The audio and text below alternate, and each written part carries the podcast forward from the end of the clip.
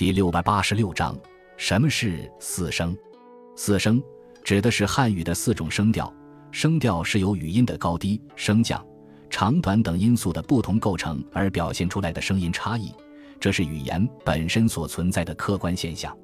直到南朝齐梁时期，人们才对汉语的声调进行自觉的研究，并将其归结为四声，即平、上、去、入。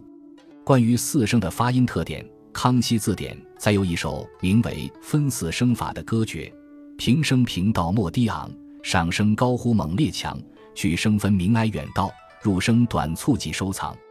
这种表述当然不尽科学，但是基本上道出了四声的特点。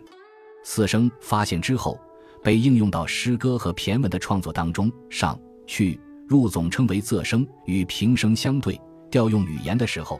有意识地采取平仄相傲的方法，以追求一种抑扬顿挫、优美悦耳的语音效果。平、上、去、入反映的是中古汉语的四种声调。及至晋古时期，语音又发生了很大的变化。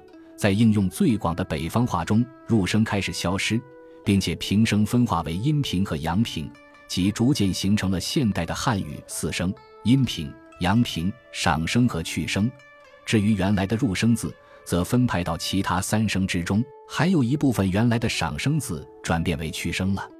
这四声是基于现代汉语普通话而言的，而至于各地方言，则情况差异很大，有着各自不同的声调区分。